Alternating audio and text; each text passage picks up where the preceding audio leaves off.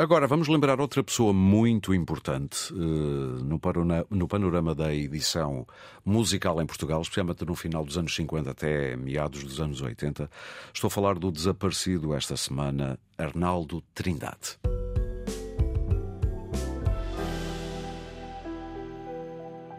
E para falarmos eh, deste verdadeiro fenómeno contracorrente que foi a Orfeu, a editora criada por Arnaldo Trindade no Porto, ainda para mais na segunda cidade do país, eh, convocámos, digamos assim, a Leonor Loza.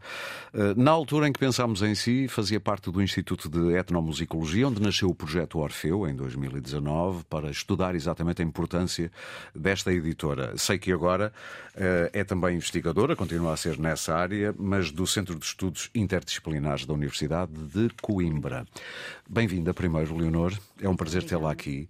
Se tivesse que resumir para uma pessoa que nunca ouviu falar de Arnaldo Trindade e da Orfeu, da editora, uh, como é que diria? Como é que encapsularia a importância desta personagem e desta editora? Hum.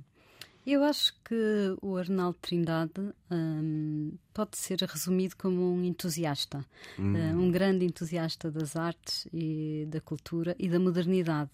E, e, acho que isso resume bem o que foi o que foi Orfeu no seu trajeto muito plural uhum. uh, porque é uma etiqueta uh, que, e editora uh, que tem um trajeto sui generis, mas e sobretudo um, de grande transformação ao longo dos anos. Portanto... Acompanhando ou reagindo ou até provocando, ajudando a provocar muitas das mudanças que aconteceram no Portugal. A editora é fundada em 56, uhum. salvo erro, não é? Uhum. E vai até 83.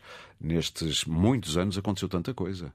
Sim, sem dúvida. Uh, e esse era, um dos, era uma das preocupações do projeto Orfeu. Uhum. Perceber de que modo é que um, a editora foi interceptada por estas transformações, mas também uh, interceptou estas transformações. Portanto, este processo dialógico entre as transformações sociais, económicas, Sim. políticas e o terreno da cultura popular em que se uh, moveu. Um, Porque também ele está sempre em mutação constante. Exatamente. E só lembro lembrando, dos anos 50 até 83, houve uma revolução pelo meio, tinha havido uma guerra hum. nas antigas colónias, uh, entramos na União Europeia, solidificou-se a democracia, portanto, em 83 já estava em processo acelerado uhum. de solidificação. Uh, Vale a pena dizer, para quem anda, andou muito distraído, que Arnaldo Trindade editou José Afonso, grande parte da, do grosso da obra dele é editada uhum. por ele, logo em 68, por aí. Adriano Correia de Oliveira, Sérgio Godinho, Fausto, Luís Cília, Vitorino, José Mário Branco, Paulo de Carvalho, aliás, quer a Grândola, quer o Depois do Adeus, Uhum. são edições da Orfeu. Mas curiosamente também lá houve José Cid, com aquele mítico álbum 10 mil anos depois, Entre Vênus e Marte, e até Kim Barreiros. Portanto, o ângulo uhum. uh, de Arnaldo Trindade era muito lato, mas percebe-se o foco. Uhum. Sem dúvida. O, o catálogo de Orfeu é um catálogo que se caracteriza por ser bastante heterogéneo uhum. e, sobretudo, por desafiar as categorias que por vezes nós temos ou que por vezes utilizamos para organizar a música popular. Por exemplo? por exemplo, uh, o modo como Arnaldo Trindade uh, gravou o folclore, uh, agrupamentos folclóricos no país e como os editou com uma roupagem moderna, com, uhum. enquanto um produto da modernidade, fotografias nas capas.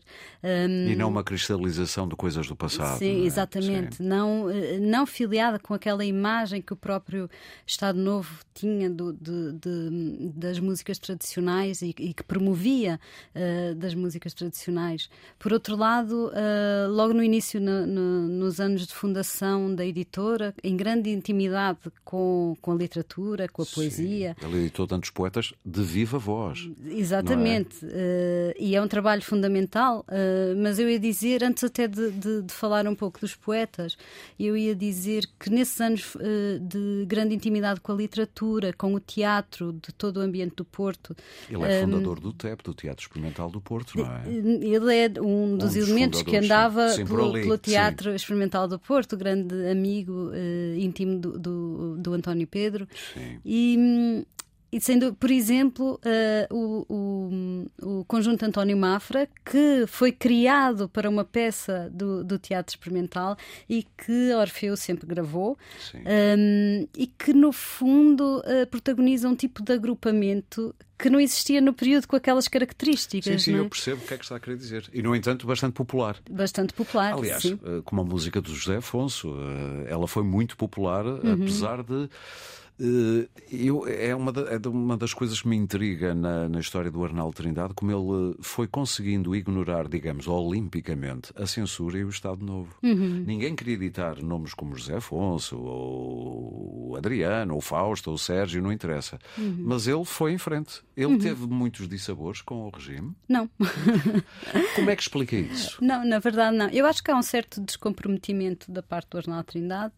Uh, Ninguém mas... o levou muito a sério, era isso? Não. Uma certa desatenção, uh, por exemplo, vejamos os poetas que estão a ser gravados. São poetas, de certo modo, uh, que, enfim, que viram uh, mesmo as suas obras censuradas, os seus poemas censurados. Deixa-me só citar para, para os ouvintes, mais, mais uma vez para os mais distraídos, o Miguel Torga, o José Régio, Sofia Melbreiner, Eugênio de Andrade, Aquilino Ribeiro e uhum. outros. E outros, nomeadamente Daniel Felipe. Que... Sim, Daniel Felipe, exatamente. que, enfim, tem um caráter, enfim, enfim, mais uh, ainda mais à incisivo. Uh, ainda que todos esses que nomeou uh, tenham esse caráter. Mas vejamos que a censura não deu tanta importância, não terá dado tanta relevância ao formato disco. E isto é, é uhum. particularmente inovador, não é? Da parte do, do Arnaldo Trindade, no, no contexto português, gravar os poetas pela sua própria voz. E, hum, Sim, ele não contratou Deserves para irem lá uh, dizer os não, poemas.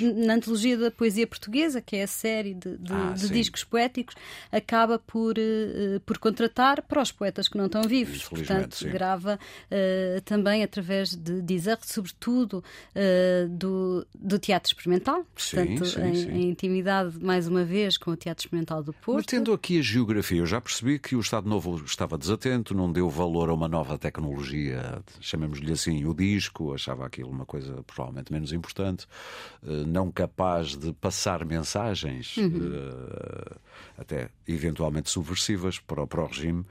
Um, mas o facto de estarmos a falar do Porto, isso também não, não, Sim, não conta? Acho que o aspecto regional também conta muito aqui, sobretudo porque nós temos uma indústria discográfica no país que é muito uhum. focada, enfim, eu não gosto de lhe chamar indústria neste período, chamo-lhe uh, normalmente mercado fonográfico, porque só aqui nos anos 50 é que começamos de facto a ter uma indústria que se, que se estabilizam, que, que, que, são criadas as fábricas de discos no país, uh, mas temos um, um, um mercado uh, discográfico muito centralizado na cidade de Lisboa e em grande intimidade até com, com, com a rádio, ou seja, os artistas circulam ali muitas edições. No, uhum. no, no, a edição discográfica não se emancipa muito dos artistas de outros uh, meios de disseminação musical, como a rádio, o teatro, revista e por aí fora. Um, e o surgimento no Porto escapa um pouco, não é? É mais é, uma forma de fugir ao radar. Sim, sim. sim. Uh, portanto, uh, creio que sim, que esse aspecto regional é, é importante. Uh, o, o, o, projeto Orfeu, uh, digamos que estudou todas estas ramificações de uma coisa tão simples como criar uma editora. Parece uma coisa simples. Uhum. Se tivesse que resumir as conclusões a que chegou, segundo a importância uh, deste objeto ao longo das várias décadas, como é que poderia resumir isso uhum. nos poucos minutos que temos? É, que a matéria é hercúlea, é, mas... é, é um pouco difícil, confesso. mas eu acho que no projeto Podemos Orfeu... de uma contracultura, quase.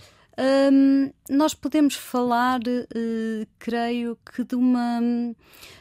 do, de, do cruzamento entre uh, cultura, uh, entre o desenvolvimento de uma sociedade de consumo e desenvolvimento do capitalismo, portanto, o desenvolvimento do, do, de modelos comerciais que são totalmente uh, estrangeiros ao país uhum. e que são protagonizados por Arnaldo Trindade, que era um empresário da área dos Sim, eletrodomésticos. Não estava portanto, ali para perder dinheiro. Exato.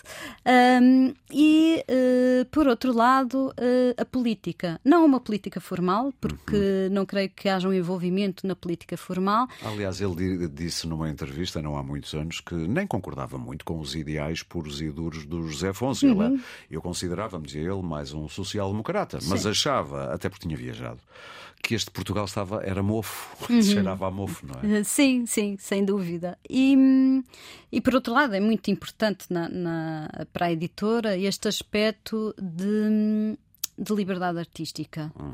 E o Arnaldo Trindade dizia muitas vezes, ou afirmava: Não, eu não fiz nada, eu fui o agente catalisador.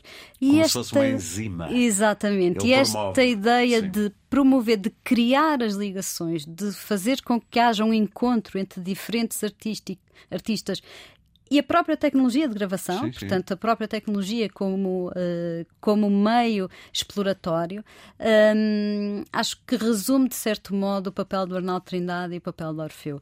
Claro, como eu disse, é, é um trajeto uh, histórico muito denso claro. uh, e que tem, tem períodos muito distintos e, portanto, enfim, estes, esta conclusão acaba por ser muito económica relativamente às que, às que, que tiramos, claro. Tantos músicos músicos e poetas que ganharam ali uma casa que de outra maneira provavelmente não teriam, ou teriam muito mais dificilmente. Uhum. Uh, queria, antes de a deixar ir embora, só sublinhar que tenho um fabuloso livro chamado Máquinas Falantes, escrito em grafia da época. Uhum. Estou a falar do início do século XX, imagino. Máquinas com CH e falantes com dois L's. Que a minha filha diz que não pode confiar em mim porque eu dou erros de português. E tu escreves máquinas falantes. Exato. Imagino. Mas muito rapidamente, o, o, conhece muito bem todo o percurso, desde a primeira notícia, não é? Dos uhum. fonógrafos, antes de haver em Portugal, até ao desenvolvimento, depois de outras formas de os giradiscos e por aí fora.